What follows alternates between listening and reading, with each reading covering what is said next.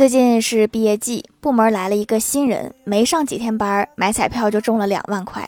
部门一个老油条就起哄让他请客，毕竟和大家都不熟。那个新人就以没带钱推辞了。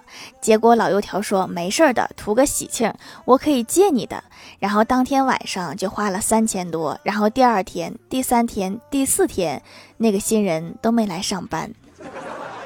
这个老油条也不行啊。